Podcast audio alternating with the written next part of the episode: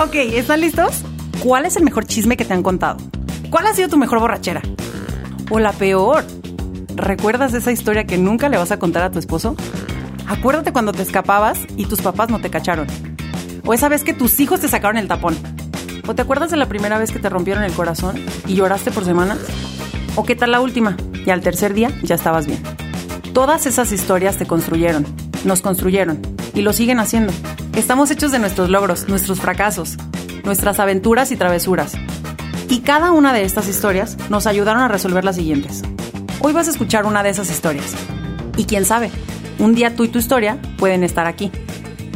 En Cuéntame cómo. Hola, bienvenidos a otro martes de Cuéntame cómo. Hoy, ¿qué creen? Les tenemos una invitada fabulosa porque sabemos que hay muchas mamás como yo que están escuchando el programa, este, que nos escriben, que tienen inquietudes, que, que luego empatizan con situaciones que me han sucedido y que les he compartido. Y creo que es muy importante darle seguimiento a todo esto y saber que todos los días que nos preguntamos, ¿seré una buena mamá o seré un buen papá? Desde ahí sí estamos siendo, porque estamos tratando de hacer algo diferente para ser unos buenos papás. Entonces, el día de hoy nos acompaña la neuropsicóloga Ale Olivares. Bienvenida, Ale. Hola, gracias por invitarme, Betty. No, pues gracias a ti por aceptar. De verdad, creo que, que hay muchísimas cosas que como papás no sabemos, no entendemos o no ponemos en práctica porque no tenemos las herramientas, pero preguntar y querer asesorarnos es el paso principal para hacer las cosas y qué mejor que una especialista nos ayude, ¿verdad? Claro, sí. Eh, siempre, de hecho, eso es algo, algo que siempre yo también les digo a las, a las mamás, ¿no? Cuando llegan a, a consulta conmigo con sus niños. Em, muchas veces, em, pues el hecho de que tu niño esté presentando alguna dificultad, pues las mamás lo sienten como, ay, es que yo fallé, ¿no? O es que estoy haciendo algo mal. Em, y yo siempre les digo, el hecho de que estén aquí, ¿no? Intentando algo eh, para, para que su niño, pues, tenga los medios, para que su niño eh, supere sus dificultades, ya es un signo de que aman a sus hijos, de que les importan sus hijos y eso es lo que las hace buenas mamás. No hay, esto es buena mamá, esto es mala mamá, es, si tú amas a tu hijo, si tú te preocupas por tu hijo, si tú te preocupas por ser mejor, eh, es, eso es lo que, lo que, lo que importa, ¿no? Que, que estés ahí para, para tu pequeño. Sí, sí, definitivamente. Y creo que ahora muchísimo más porque hay un montón de situaciones alrededor de nuestros hijos que no podemos controlar. O sea, es impresionante que yo me sorprendo cada que mis hijos salen de la escuela, lo llega Luz y me dice, mamá, ¿sabías este, ay, ¿cómo es? Del agua, el, el ciclo del agua. Y yo, ¿qué? Tienes seis años, Lucio. Yo me lo supe como en la secundaria. O sea, sí, perdón, colegio, pero. Este, entonces, y entonces, mamá, está lloviendo porque el agua está en las nubes y luego, este, y se evapora y no sé qué yo. Tú tienes una vida además de mí, ¿de qué estás hablando? Entonces es impresionante cómo los niños crecen o luego ya te dicen, no, es que yo quiero ver tal cosa en el Netflix, en, en Disney Plus, en no sé qué. Espérate tantito, o sea, a mí me ponían mi pobre angelito todos los sábados, todas las películas, y, y si quieres, mamacita, y hay 20 minutos de comerciales y los vas a ver. Y entonces acá es, no, no cámbiale. Es que yo quiero ver esto y todo es instantáneo y todo eso, entonces también creo que complica un poco más este tema de, de maternar y paternar, porque tienen las cosas tan inmediatas que después, cuando ya no las tienen, es una locura. Sí. Sí, sí. Y híjole, esta cultura de lo inmediato está, eh, está como muy de pensarse, ¿no? Y, y, yo creo que vamos a tener que, eh, como ciencia, psicología, ciencias sociales, después, o a lo mejor ya tendríamos que estarlo haciendo, ya hay gente que lo está haciendo, pero vamos a tener que ver a lo largo de los años como qué efecto está teniendo eso, ¿no? Uh -huh. A nivel, te lo puedo decir pues yo, ¿no? En, en, lo, que me, en lo que me toca a mí, a nivel cerebral, eh, sí se alcanza a ver, ¿eh? O sea, un, un, eh, una diferencia o un efecto. No sé, no sé si, si, si sabes o si te acuerdas, ¿no? Que por ahí hace ya algunos años, creo que cuando yo estaba en la carrera, apenas uh -huh. estudiando psicología, empezaron a decir que había caricaturas que no eran buenas para los niños porque tenían periodos muy cortitos de como de caricatura y luego tenían comerciales. Uh -huh. Creo que era Bob Esponja, algo así, que eran como muy poquito tiempo. Bueno, Bob Esponja además a mí no me encanta porque son muy groseros, pero bueno. Entonces era como eso, ¿no? O sea, de que, bueno, no le estás exigiendo al niño que ponga atención tanto tiempo, ¿no? O sea, Mm, le estás permitiendo que se disperse como cada vez más. Y entonces estaban diciendo o empezaron a decir es que no son buenas para los niños porque no le exigen un periodo largo de atención, ¿no? Ok. Entonces, eh, pues pensando en eso, imagínate, ¿no? Cada vez las cosas son más cortas, ¿no? Los videos, menos de un minuto, porque si no ya no te ponen Ujú, atención, ¿no? Las stories en, en Instagram, por ejemplo, en Sí. Facebook, 15 segundos, ¿no? Y entonces uno puede pensar, ah, pues a, lo- a veces uno no se da cuenta, pero si te pones a reflexionar, todo lo que ya tenemos, como tú dices, ¿no? Es muy inmediato, es muy de ahorita, de aquí ya, y dura poquito, ¿no? Entonces, el cerebro siempre, eh, digamos, se desarrolla en, lo- en la actividad, ¿no? En el entorno, en la cultura en la que está inmerso, ¿no? Em, podemos tener, no, no tenemos como de fábrica ya listo nuestro cerebro para operar en el mundo, o sea, tenemos nuestro cerebro, tenemos las estructuras, están, tienen su- sus funciones y todo, pero la cultura, el medio, las actividades que hacen los niños, las, bueno, en los niños en el desarrollo, sí, sí eh, tienen muchísimo que ver en cómo se va desarrollando, ¿no? Entonces, si pensamos que no hay estas exigencias, ¿no? El, el tiempo pantalla, por ejemplo, ahorita se está viendo muchas investigaciones Sí, en eso, Es demasiado. de qué efectos está teniendo, ¿no? Y cuánto tiempo tendrían que estar los niños en pantalla y todo esto, pero también tiene mucho que ver con eso, ¿no? O sea, con qué tanto le pido o le exijo al cerebro de este niño que me ponga atención, que me siga un orden, ¿no? Porque si yo puedo saltar al capítulo que yo quiera, entonces no tengo que seguir un orden. La historia no tiene que tener un orden, es el que yo quiero, ¿no? Y podemos decir, ah, X, ¿qué puede, qué puede afectar eso? Porque somos adultos.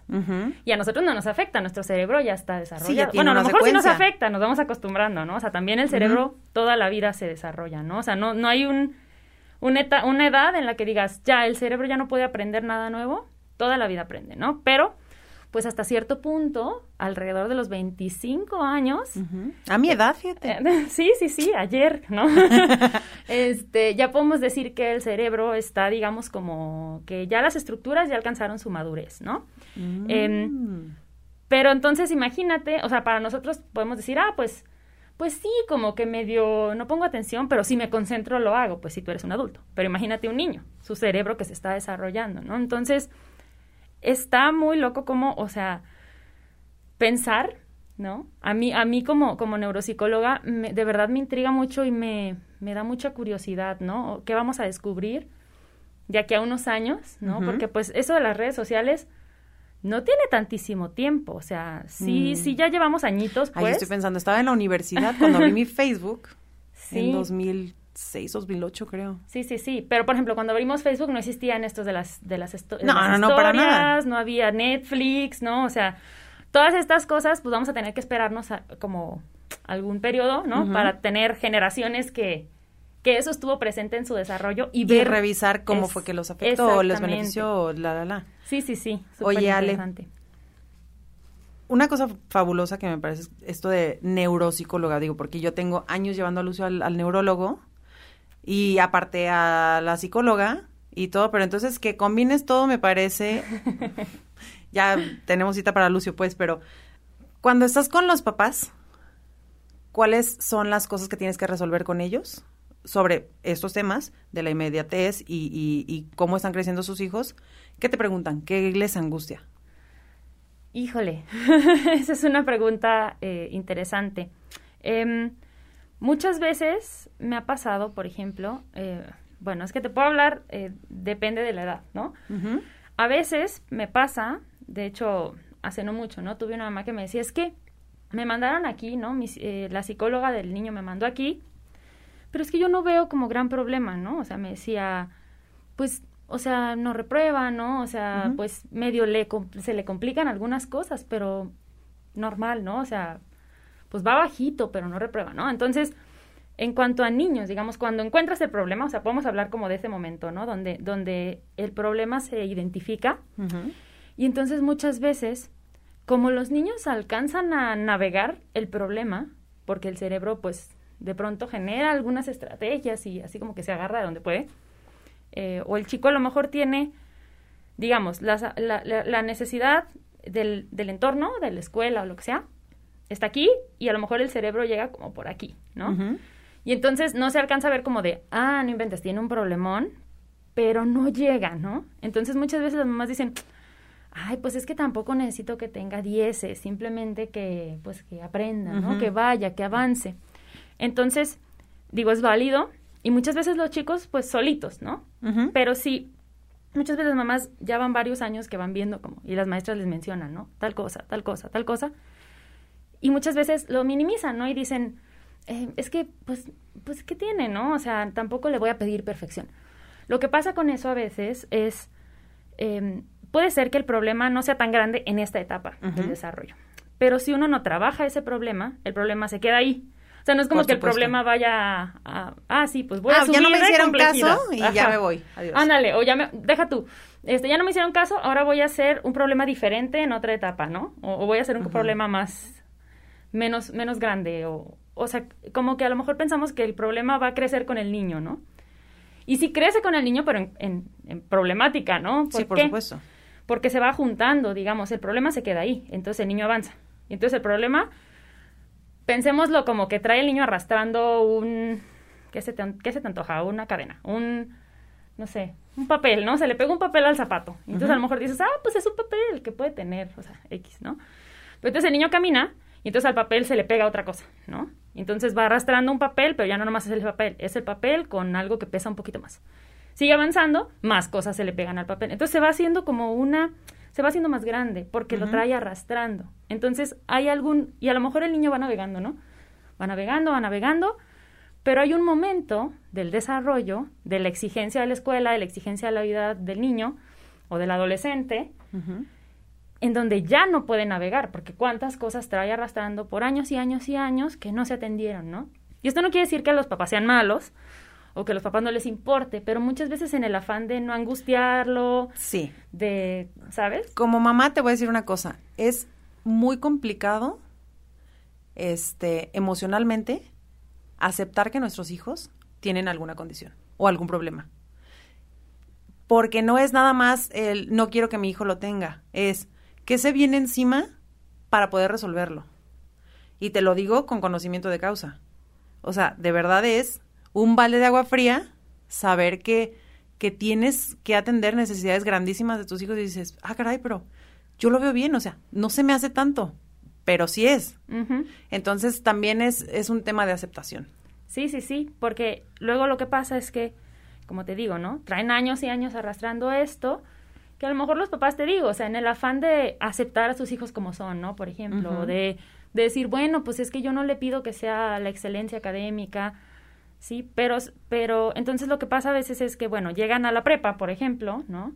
He tenido casos de eh, adolescentes que llegan a la prepa, hacen el examen de admisión y me los mandan de la prepa porque hicieron eh, las operaciones al revés, ¿no? Operaciones que debo aprender en primaria, por ejemplo, ¿no? Y entonces exploras con el adolescente y entonces el adolescente te dice, es que me da vergüenza, ¿no? Yo debería saber esto, ¿por qué no lo puedo hacer, no? Y realmente es como el, no es tu culpa, ¿no? O sea, lo que pasa, y tampoco es culpa del, digamos, poner culpas, bueno, nunca es bueno, ¿no? Pero el problema es, bueno, es que esto lo traes arrastrando desde hace mucho tiempo. No quiere decir que no lo vayas a lograr, ¿no? No quiere decir que tú tengas algo mal en ti, en tu persona, ¿no? Y en tu valía. Y eso es algo que también tengo que trabajar, digo, yo soy psicóloga también, ¿no? Este, no soy psicoterapeuta, pero tengo la formación de psicología y eso me ayuda también a manejar eso, ¿no? Cuando los chicos tienen como esta vergüenza o baja autoestima porque dicen, es que yo no puedo, ¿no? Y es que está muy difícil, no voy a poder. ¿No sabes cuántas veces mis pacientitos me dicen eso, ¿no? O sea, ven la actividad, ni siquiera la han hecho y ya, no, está muy difícil, ¿no? se acuestan. La, no, a ver, es, es, que ni siquiera lo has intentado, ¿no? Sí puedes, sí puedes. Y entonces también es trabajo eso, ¿no? De de, decirles, esta tú no eres tu dificultad, ¿no? Tú no eres una sola cosa, tú no eres esta condición. Exactamente, ¿no? Y a veces ni siquiera es una condición, o sea, a veces sí, pero a veces no, o sea, a veces es un problema, ¿no? Del desarrollo, de, de la organización, de cómo el cerebro fue generando las estrategias y se generaron de manera inadecuada y entonces llega un momento en el que ya no te funcionan, ¿no? O sea, en el que no son suficientes. Entonces, es cuando llegan a intervención y entonces pues traen arrastrando todo eso. Entonces hay que ir eh, pues solucionando poco a poco, ¿no? Todo lo que viene atrás. Entonces, la identificación oportuna, ¿sí? Y como el, el no, digamos, el, el atreverse o, el, o el, el, esto que dices, ¿no? Como de aceptar, vamos a ver, ¿no? Porque a lo mejor sí hay niños que lo logran manejar, a lo mejor hay niños que necesitan apoyos especiales, ¿no? Para alcanzar lo que los otros niños están alcanzando. ¿Cómo determinamos eso? Pues haciendo una evaluación, ¿no? O sea, yendo con el especialista y entonces encontrando si mi hijo necesita algo más o si mi hijo, pues a lo mejor no necesita nada más, ¿no? ¿Y crees que estos mitos o esta aceptación que tenemos tan arraigados sean lo que complica la crianza de los niños ahora? Hay muchas cosas. ¿O qué lo complica más? Yo estoy segura que lo complicamos un montón los papás. O sea, los, los niños no tienen un pedo. Pero nosotros sí es como estas carguitas que les vamos dando y que les vamos a decir, ay, ve nomás, tu compañero sacó 10. y tú, tú puedes sacar más. ¿Cómo que 7? Entonces, ¿qué actitudes de los papás o cosas tan arraigadas o de la sociedad no permiten que los niños se desarrollen de la manera, de la manera más adecuada? Y es que, ¿sabes qué pasa? Eh, siento como, por ejemplo, ahorita dices, ¿no? Los niños no tienen un problema.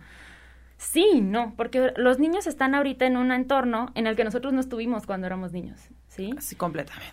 Y nuestros papás tampoco, ¿no? Y nuestros abuelos menos, ¿no? Entonces, ¿qué es lo que pasa? Que la sociedad va avanzando y cada vez a paso más rápido y nos tenemos que adaptar, ¿no? Y el, problema, yo creo, principal, como el meollo del asunto, es que nos cuesta trabajo adaptarnos y entender eso, ¿no? Como que ya estamos, o sea, como sociedad son, es diferente, ¿no? El entorno en el que los niños se están criando ahorita es diferente al nuestro. No vamos a decir mejor o peor, vamos a decir diferente, ¿no? Y entonces hay cosas que, como tú dices, están súper arraigadas, ¿no? Y uno dice, es que así son, ¿no? Y es que a mí así me criaron y así yo quiero hacer las cosas. Y está bien, es completamente válido. No estoy diciendo cambien todo sistema de valores y hagan todas las cosas diferente, pero más bien como en el punto de voltear alrededor, ¿sí? Y aceptar que así como va avanzando la, pues el entorno de los niños, va avanzando como nosotros como ciencia social, ¿no? Este, también las pues las ciencias exactas, ¿no? Pero como ciencia social, la psicología este ha avanzado mucho, ¿no? La educación, la pedagogía. Y entonces darnos cuenta que hay cosas que antes se hacían y que ya nos estamos dando cuenta que que se pueden hacer mejor, ¿sale? Entonces, siendo yo que lo que pasa mucho es que nos da cosita cuestionar el pasado, ¿no? O sea, sí. Nos da como penita decir, ah, es que esto que hicieron mis papás o esto que hicieron mis abuelos no es correcto, ¿no? Y para no tener un problema con ellos, pues voy a seguir repitiéndolo y repitiéndolo. Pero tienes razón, o sea, mis hijos ni de chiste tiene que ver la educación que les dieron a mis papás o a mí, porque sí, el entorno, o sea, ese otro tema de lo que platicamos al principio, las redes sociales este, las convivencias, la inseguridad, pues no tenían comparación con lo que estamos viviendo hoy. Claro, y, y o sea, también es cuestión, siento yo, pues como la, la como lo que le, le pegamos al, al, al, concepto, ¿no? De, de, estar equivocado. No quiere decir que no sean inteligentes, no quiere decir que no sean buenas personas, no quiere decir que no fueran buenas sus intenciones, ¿no? Eh, simplemente, pues antes no se sabía eso y ahora ya sí sabe, ¿no? Entonces, por ejemplo, esta cuestión de, de la, una nalgada a tiempo, ¿no? Uy. Esta cuestión de una nalgada a tiempo, uno pensaría que ya no se hace, ¿no? O uno pensaría que ya en el presente todos tenemos la noción de que no, no hay que pegar a los niños, ¿no? Pero todavía está, o sea, no se suelta, no se quiere soltar, ¿no? Está arraigada, arraigada, arraigada. Este, y te digo, o sea, papás amorosos, papás este, formados, educados, pero está arraigada, pues, o sea, es una creencia que está ahí, ¿no? Y no se quiere ir.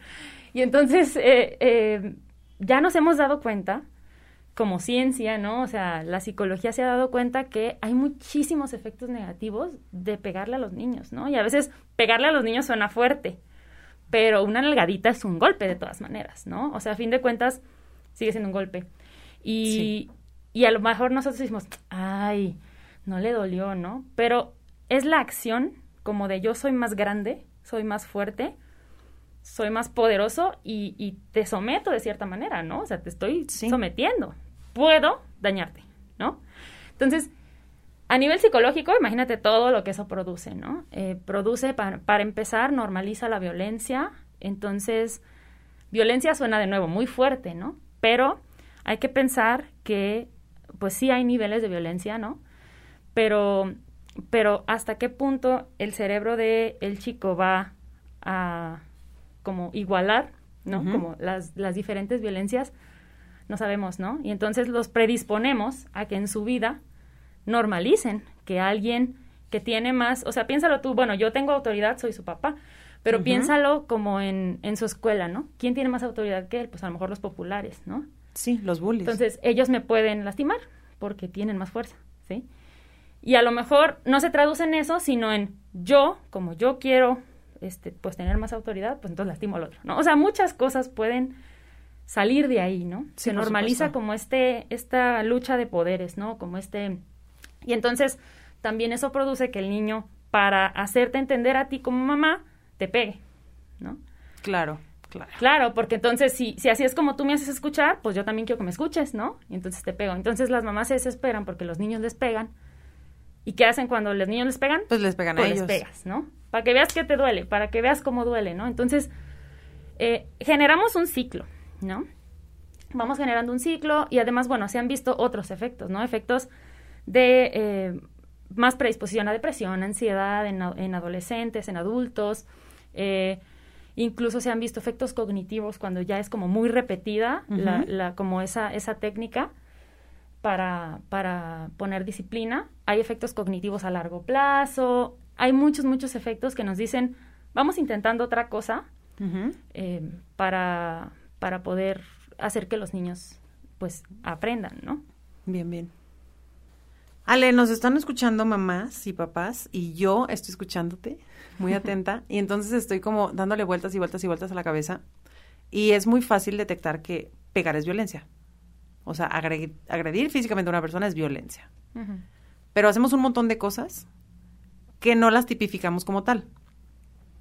¿Qué son esas situaciones o cosas, palabras, oraciones, este, actitudes que sí lo son? Ayúdanos a detectarlas y cuando ya sepamos, ah, yo sí he hecho esto, ah, yo no he hecho esto, ah, pero quizá también esto, ¿cómo podemos detenerlas para frenar esta educación que la tenemos en los huesos y nos la hicieron a nosotros y decimos, pues no está mal? Sí, es bien difícil. Bueno, primero diría, eh, si tienen, si sienten la disposición eh, y, tienen la, digamos, las ganas, vayan a terapia. De verdad, ir a, ir a terapia psicológica es em, una de las cosas más fructíferas que uno puede hacer como adulto. Yo tengo mi terapeuta que, este, no creo que nos esté viendo, pero si nos estás viendo, eh, yo le agradezco muchísimas cosas y em, pues es la introspección es bien difícil, ¿no? O sea, darnos cuenta, porque, ¿qué es lo que pasa? Tenemos estos patrones, ¿no? De conducta que son normales, los normalizamos, como es lo que te digo, ¿no? Normalizan la violencia y entonces no los veo. O sea, realmente la gente no los ve y entonces, pues sí me gustaría como quitarles la carga a las personas que están escuchando y viendo. Este, es, no, es, es, es, es común, ¿no? Que no las vean, porque están, están debajo, digamos, toda la vida ha sido así, ¿no? Sí, sí, sí. Y entonces, pues obviamente no lo noto porque pues es lo que siempre he estado haciendo, ¿no? Pero a veces nos surgen, como adultos de pronto es como de, ¿por qué toda la gente siempre me trata así, ¿no? Sí, ¿Y por qué atraigo este tipo de personas? Y ya van tres amigos diferentes que me hacen esto, ¿no?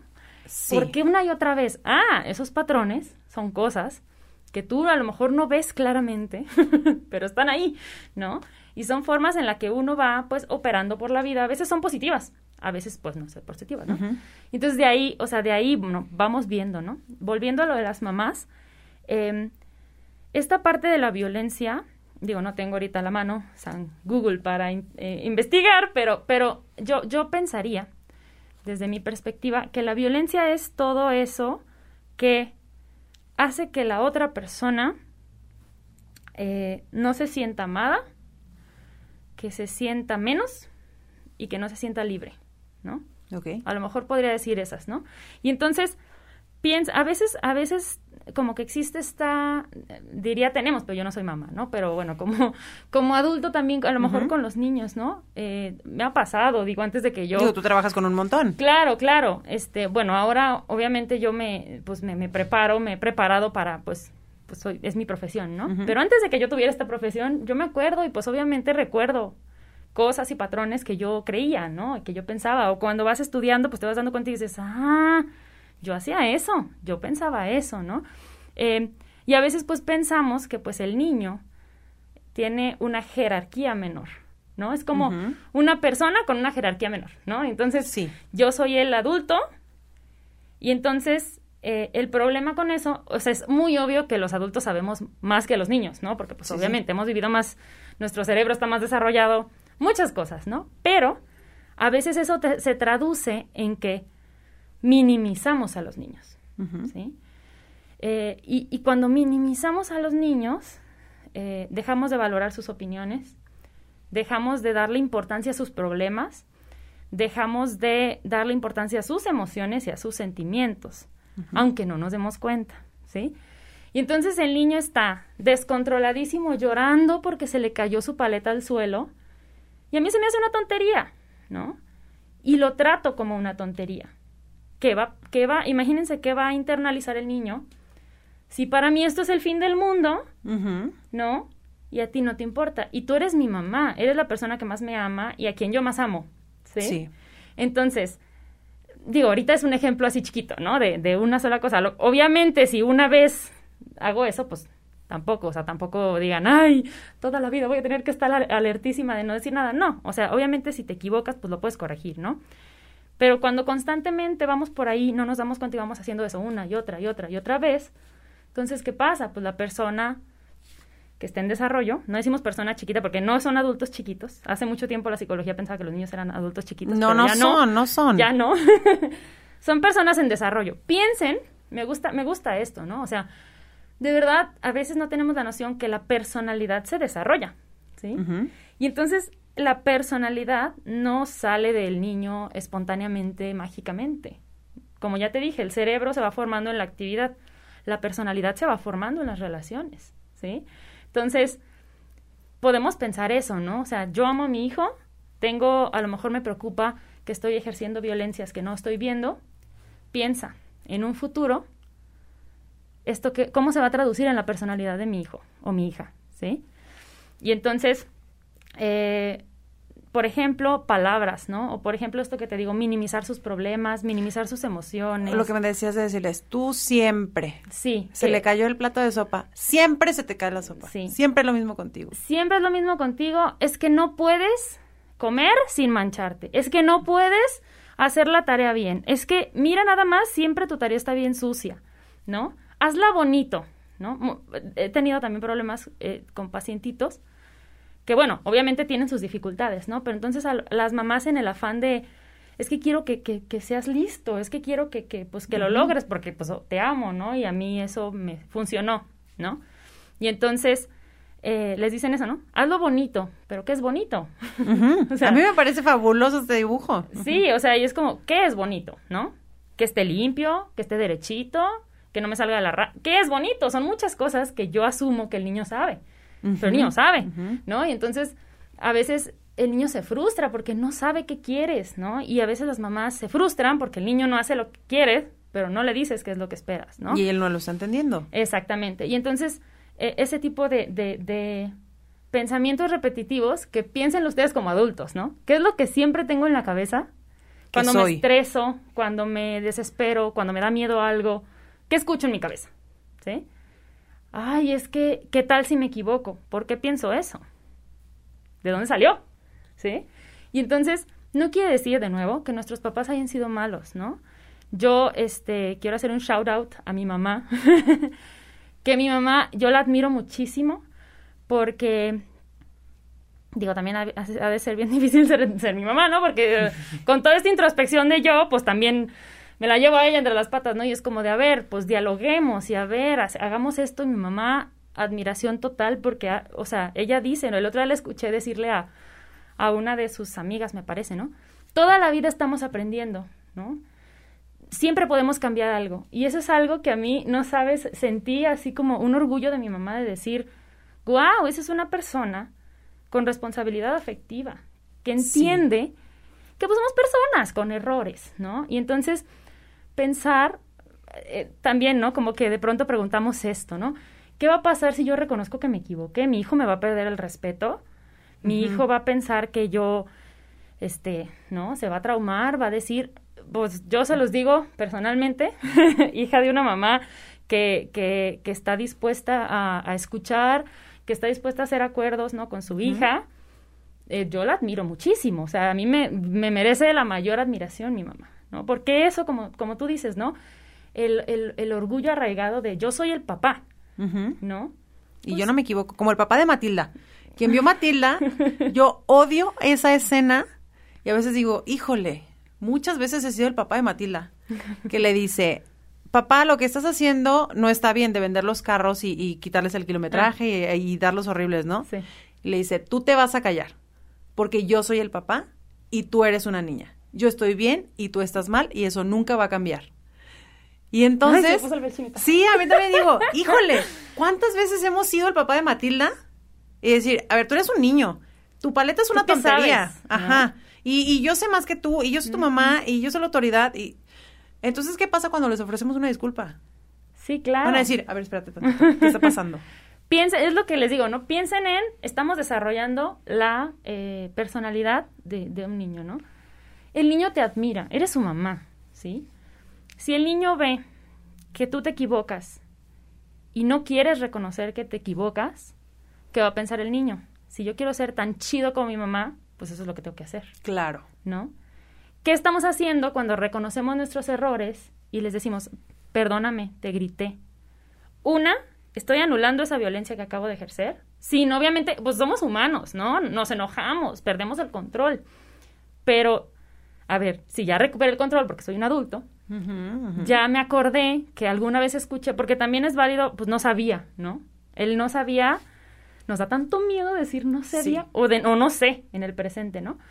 Y entonces el no sabías, pues no sabía. Ahora ya lo escuché una vez, ya lo sé. Entonces, si me acuerdo y digo, ay, espérate, ¿no? Y regreso y entonces mi hijo está desconsolado llorando y si yo, yo la regué, ¿sí? Porque puede estar desconsolado llorando por otras cosas, puede ser berrinche y eso es otra cosa. Pero si yo la regué y voy y le digo, hijo, tienes razón, perdóname, ¿no? Yo te grité, yo estoy molesta, ¿sí? Estoy enojada por esto otro que no tiene nada que ver contigo, o a lo mejor que sí tiene que ver contigo. ¿no? Estoy enojada porque tal, tal, tal, pero no estuvo bien que te gritara. Discúlpame, te doy un abrazo, ¿no? Imagínate, o sea, imagínate qué diferencia haría eso, ¿no? Y él va a entender que cuando sea un adulto, un adolescente o lo que sea, entonces quien se equivocó tiene que venir y no es culpa de él lo que haya sucedido. Claro. O como, per- o sea, yo personalmente, ¿no? O sea, me equivoqué y no es el fin del mundo. No voy a tener que vivir toda la vida con mis errores. Me puedo equivocar y me Claro. puedo disculpar y eso no va a querer decir que la otra persona me va a perder el respeto ni ya no me va a querer porque mi mamá hizo eso y yo la sigo queriendo y yo la respeto, ¿sí? Tu hijo te va a seguir respetando porque es su mamá, ¿sí? Pero si, si tú eres capaz de decir, hijo, perdóname, no debí haberte gritado, hijo, perdóname, no te debía haber pegado, pegar, no está bien, a veces se me va, ¿no? A veces me, me equivoco, ¿sí? Uno puede pensar que los niños no entienden porque están chiquitos, pero Entienden sí, todo. sí lo entienden, ¿sí? Entonces, eh, decirle, y, y esto, fíjate, eh, eh, acabo de dar una plática en Recrealand sobre, para los adolescentes, ¿no? Y los niños de cómo expresar mis emociones para que mis papás me, me entiendan, ¿no? Y todo es lo mismo, o sea, todo es lo mismo, es una, reconocer cómo me estoy sintiendo y decirlo. ¿Sabes qué? Estoy enojado. ¿Por qué estoy enojado? ¿De dónde salió? Ah, pues estoy enojado porque esto. Ajá. ¿Y cómo lo puedo solucionar? ¿No? Este, te pido por favor, ¿no? Por ejemplo, hijo, eh, me molesta mucho que hagas esto, ¿sí? Porque voy a tener que limpiar todo otra vez, por ejemplo, ¿no? Te pido por favor que a la próxima tengas más cuidado, ¿no? O ayúdame a recoger, porque no, no alcanzo, no tengo tiempo, ya me tengo que ir, ¿no? Es muy diferente eso a decir, siempre es lo mismo, diario tengo que limpiar lo que tiras, ¿sí? Eso no le está diciendo cómo me siento y qué necesito. Nomás es un reclamo y un reclamo a mí qué me sirve, ¿no? O sea... Sí, claro, solo me va a hacer consciente de que mi mamá está encabronadísima. Exactamente, ¿no? Y entonces, eh, volviendo a la pregunta, te digo que de pronto divago, ¿no? Volviendo a la pregunta de qué es violencia, todo, híjole, yo, este ejemplo que dices, ¿no? Todo lo que entre en el rango de yo estoy arriba de ti, tú estás abajo de mí y por eso todo lo que yo hago está bien y todo lo... Híjole, ese es un ejemplo buenísimo, ¿no?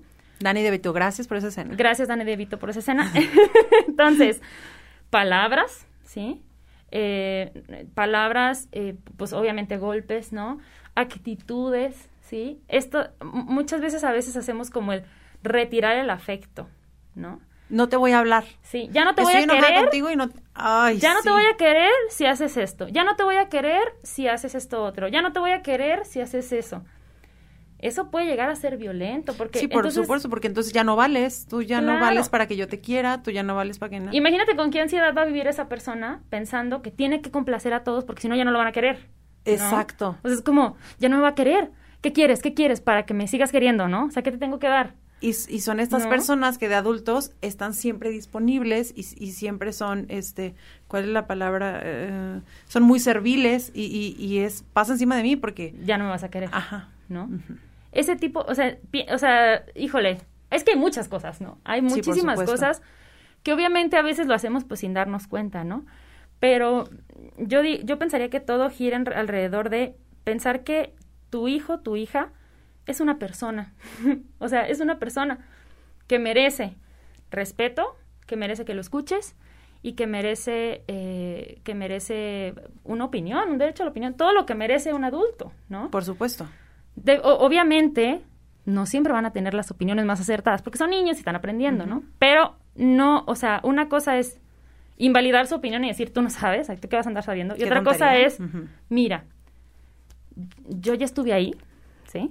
y te puedo ayudar a entender esto mejor, ¿no? Entonces es como, hijo, eh, algo, algo que, que, repetimos muchos psicólogos en, en, la parte de validar las emociones es, entiendo que te sientas así, ¿sí?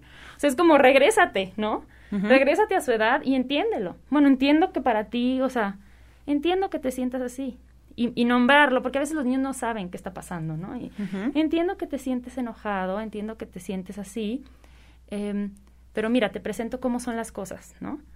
Pero mira, te doy otra perspectiva. Te doy otra perspectiva porque tú no la tienes, porque eres un niño, porque no has estado ahí o porque tu cerebro y su desarrollo no te permite ver hacia los lados, nomás te permite ver tu paleta en el suelo, ¿no?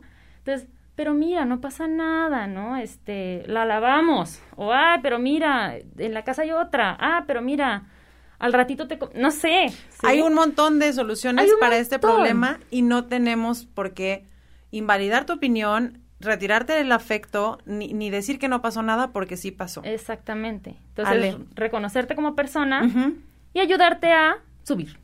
Y en ese momento acabo de recordar a nuestra amiga Ana Victoria, que en su episodio nos dijo, estamos hablando de, las mamás y de lo pesado que puede ser el amor de las mamás, y dice, cuando las empiezas a ver como personas, la cosa cambia. Entonces, es lo mismo para nuestros hijos. Cuando los empiezas a ver como personas, las cosas cambian. Son unas personas, como tú lo dices, que están en desarrollo, que están en crecimiento, que están formando su personalidad. Y entonces, así como podemos ayudar a un adulto que no entiende mi perspectiva, porque no se le estoy diciendo como una persona, sino como algo más grande que yo, entonces ponte en, ese mismos, en esos mismos zapatos y díselos a tus hijos que son más pequeñitos que tú. Y, y a tus sobrinos y a tus vecinos y a todos los niños que tengas alrededor. Y hazlos que crezcan en el amor. Aquí siempre hablamos de que el amor es la cosa más importante, el amor sana, el amor nos crea. Estoy de acuerdo. Entonces, este, crezcamos en el amor y hagámoslos crecer en el amor. Ale, yo quiero otro podcast con ella, por favor, gracias. ¿Ya se nos acabó el tiempo? Ya se nos acabó el tiempo, pero hay como 12 mil temas que no hablamos hoy, pero por supuesto que si tú me lo permites te vamos a invitar. Yo este, y estaremos encantados de, de hablar de los niños, de hablar del desarrollo, de hablar del cerebro, que es una cosa tan maravillosa y este y luego de hablar de otras miles de, de, cosas que hay aquí. Pero muchas gracias por habernos acompañado hoy. Dinos, por favor, dónde te podemos seguir, porque luego se me van a las redes sociales. este, pues bueno, gracias por, por invitarme, por tenerme aquí. Este, me dijeron que no volteara para allá, pero gracias también. este, eh, bueno, en, en Facebook me encuentran como neuropsicóloga Alejandra Olivares, así. Qué profesional. Bien profesional. Y eh, en Instagram estoy como neuroolivares, todo pegadito, con minúsculas. Em, y pues ahí me pueden encontrar, ahí también si tienen alguna duda, o sea, si, si ustedes dicen, ay, chin, mi hijo va así arrastrando y a lo mejor necesito ayuda, también me pueden escribir. Si necesitan ayuda con otras cosas que no son de neuropsicología, digo yo, pues soy psicóloga, tengo una red de maravillosas profesionales que admiro y, valoro, entonces puedo también eh, derivarlos, ¿no? Entonces, este, ahí me pueden buscar, estoy a sus órdenes. Y pues muchas gracias, por, gracias. Por, por, invitarme, estuvo muy y, Y las de nosotros, las de nosotros, ya está viendo rojo. es en Instagram y en Facebook, cuéntame como podcast, ahí nos pueden seguir, ahí subimos historias, ahí, ahí les platicamos de los invitados y cosas padrísimas. Y pues gracias por acompañarnos. Ale, muchísimas gracias. Muchísimas gracias a todos por escucharnos, por vernos, ahora que somos muy modernos. y pues los esperamos la próxima semana con un episodio más de Cuéntame cómo con Betty Herrera. ¿Tienes una fiesta y quieres flores, souvenirs, globos? Personaliza todo tu evento en Betún, Boutique de Curiosidades. Encuéntranos en Instagram, arroba betty-betún o en Facebook como Betún Filigrana.